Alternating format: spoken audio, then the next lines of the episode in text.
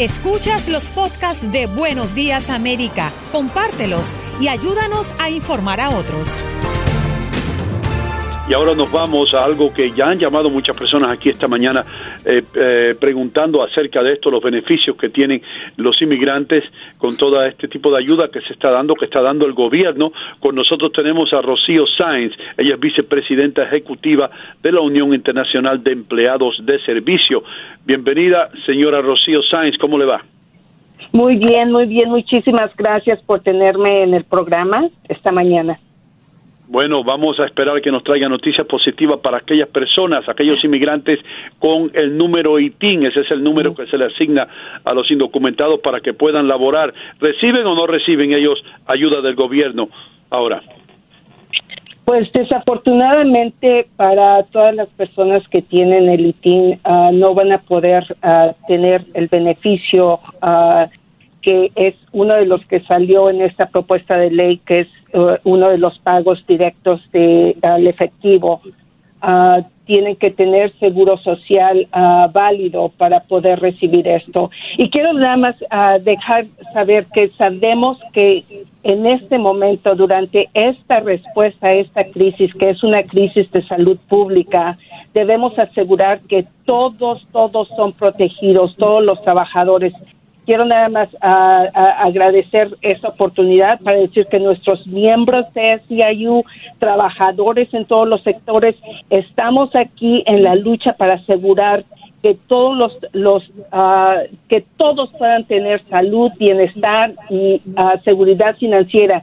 Sabemos que en esta propuesta de ley se dejó atrás a millones y millones de personas inmigrantes en, en, este caso sin poder tener acceso a algunos de estos beneficios financieros y también beneficios de, de, salud, de, de, poder tener tratamiento en caso de que sean infectados.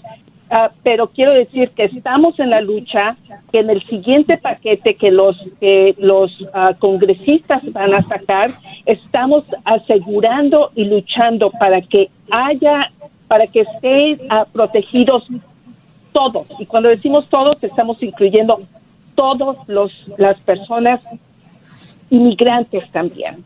Señora Rocío, pero ¿qué, respuestas podemos darle a las personas que tienen y que no están metidos en el paquete de beneficios eh, del, del de federal? ¿Qué soluciones les podemos dar a ellos? Pues lo que lo que queremos asegurar, quiero dar una una página de internet donde pueden ir a ver en qué pueden calificar a nivel del estado, si hay alguna u otra manera es iamerica.org y ahí va a haber muchas de las respuestas a muchas de las preguntas de qué a qué puedo calificar, si puedo tener desempleo, si puedo tener, obviamente sabemos que estamos en, con esta propuesta se dejó a millones y millones de personas. Solo lo que tenemos que hacer es asegurar que estamos al pie de lucha, que estamos empujando duramente para asegurar y, demandar a nuestros líderes electos a nivel estatal y, y federal que tienen que asegurar que todo, toda persona tiene que estar protegida. Sabemos que este virus no conoce de estatus de, legal. Y ah, sabemos que, que para contener este virus a que se propague, y ah, tenemos que asegurar que toda persona puede tener el acceso a cuidarse y poder estar ah, protegido. También asegurar que si es, tiene el, la seguridad financiera para poder quedarse en su casa y no ser obligado a tener que ir a trabajar sabiendo que puede estar en riesgo. Rocío, hay una pregunta que se hace mucha gente y son especialmente las personas indocumentadas quienes tienen o no tienen ITIN number, pero tienen hijos nacidos en Estados Unidos. Ellos, obviamente, eh, ya se ha dicho que no van a recibir ayuda estas familias, pero los hijos nacidos en Estados Unidos van a recibir algún tipo de ayuda, algún tipo de beneficio o no lo harían por no estar incluidos en el sistema del IRS? Uh, si si la, la familia quien está haciendo el, el eh, los impuestos está incluyendo a alguien que no tiene un seguro social ah, válido, eh, ninguno recibe eh, este, este, este pago en efectivo. desafortunadamente sabemos que hay que es esto es un impacto muy grande y desafortunadamente impactando a muchas de nuestras comunidades y millones de personas. Por eso queremos asegurar que estamos uh, en este momento por todas las maneras empujando a nuestros líderes uh, electos de hacer lo correcto. Y hacer lo correcto no solamente significa de asegurar que, que estamos protegiendo a las familias, pero también de entender que las estamos entreconectados unos a otros y dependemos de unos a otros. Y cuando estamos hablando de asegurar que hay beneficios en cuestión de salud y seguridad financiera es un impacto que es para todos. Mm. Rocío, eh, sabemos que se han hecho bastantes excepciones eh, para aliviar eh, los perjuicios de este coronavirus. ¿Cree usted que en un futuro, si legalmente se hace algo, si, si hay un grupo de abogados que presenten al, al, gobierno federal una petición para cambiar esta ley, que pueda eso eh, llevarse a cabo o, no hay ninguna oportunidad de cambiar las leyes? Pues lo que estamos viendo es que va a haber una cuarta propuesta al, de ley para esta pandemia, para, para resolver. Sabemos que estamos en, un, en una crisis de salud pública que afecta a todos.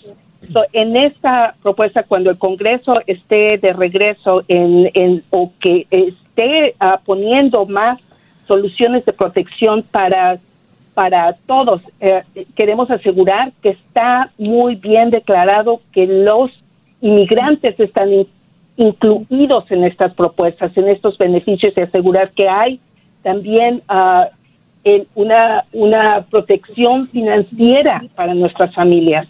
Sabemos que inmigrantes son nuestros compañeros de trabajo, son nuestros vecinos, son nuestros amigos, son nuestras familias y queremos asegurar que cuando estamos hablando de nuestra, de nuestra comunidad, estamos en, en, conjunto y que estamos enfrentando esta situación de salud, ah, de crisis de salud pública en, en conjunto. Señora Rocío, en el caso de las personas jubiladas que tienen un trabajo de medio tiempo, eh, también pueden aplicar a estos beneficios y también nos llamó un oyente hablando de que era una persona que recibía beneficios por el seguro social. Si está siendo jubilado, obviamente, si tiene autorización, ah, autorización de trabajo, está jubilado y tiene todo, sí puede, sí puede ah, aplicar. Lo que sí queremos asegurar que vayan a la página de internet y ah, yo sé que hay muchas preguntas, muchas preguntas que son muy específicas.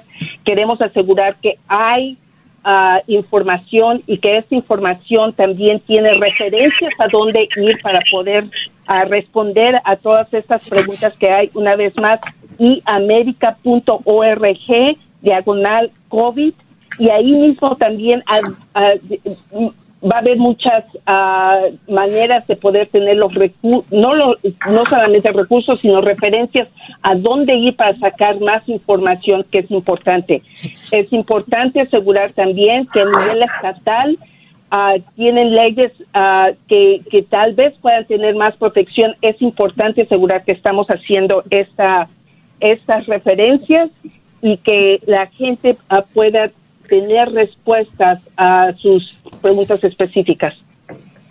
Sabe que hace un par de semanas atrás se hablaba de la posibilidad de estas primeras ayudas y se decía que iban a llegar la primera semana de abril. Ya estamos en la primera semana de abril y al parecer estamos lejos de que comience a, comiencen a llegar estos cheques, estas ayudas.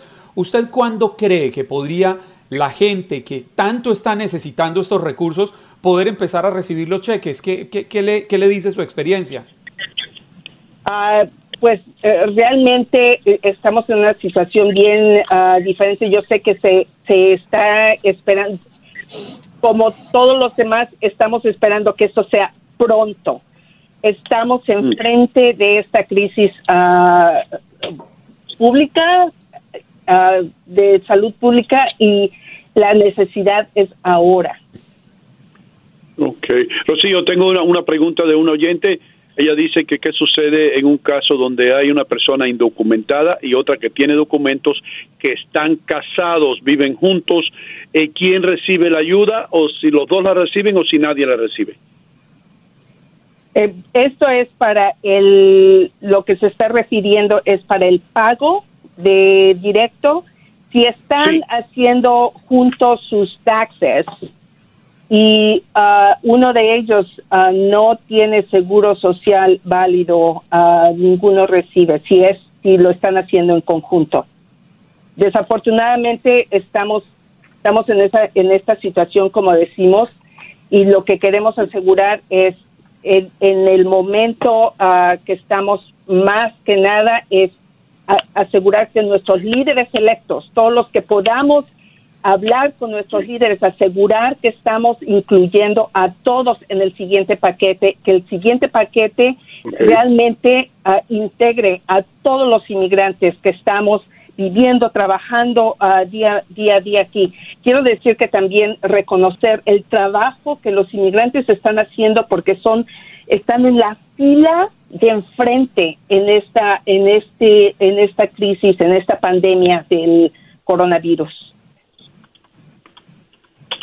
Bueno, pues Rocío, eh, caramba, te damos las gracias. eh, eh, muy amable el estar con nosotros hoy aquí, eh, compartiendo toda esa sabiduría que tienes acerca de lo que está pasando y, y- y esperemos que, eh, que pronto se resuelva este problema y que podamos ayudar a nuestra gente de ITIN que se se han sacrificado y han trabajado por tanto tiempo y han pagado sus impuestos. Aquellas personas que Claro. quieran obtener más información, ¿qué tienen que hacer, Rocío?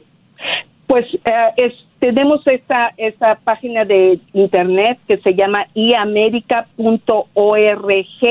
Ahí pueden entrar a, diagonal COVID y van a poder tener ah, mucha información y también referencias a dónde ir en casos de, de que tengan preguntas o información que sea muy ah, muy especial. También pueden, pueden hacer, si quieren recibir información actual, que ah, pueden hacer un texto al 802495 y poner salud. Y van a empezar a recibir información actualizada. Obviamente muchas cosas están, están pasando. Quiero nada más asegurar que estamos aquí en la lucha demandando que haya protección para todos los trabajadores. Rocío, inmigrantes. bien rapidito, el, el número de texto nuevamente un poquito más despacio. 802495 Muchísimas gracias, Rocío. Salud. Y imprimir salud ahí as- después del número. Has escuchado el podcast de Buenos Días América. Gracias por preferirnos y no olvides compartirlo.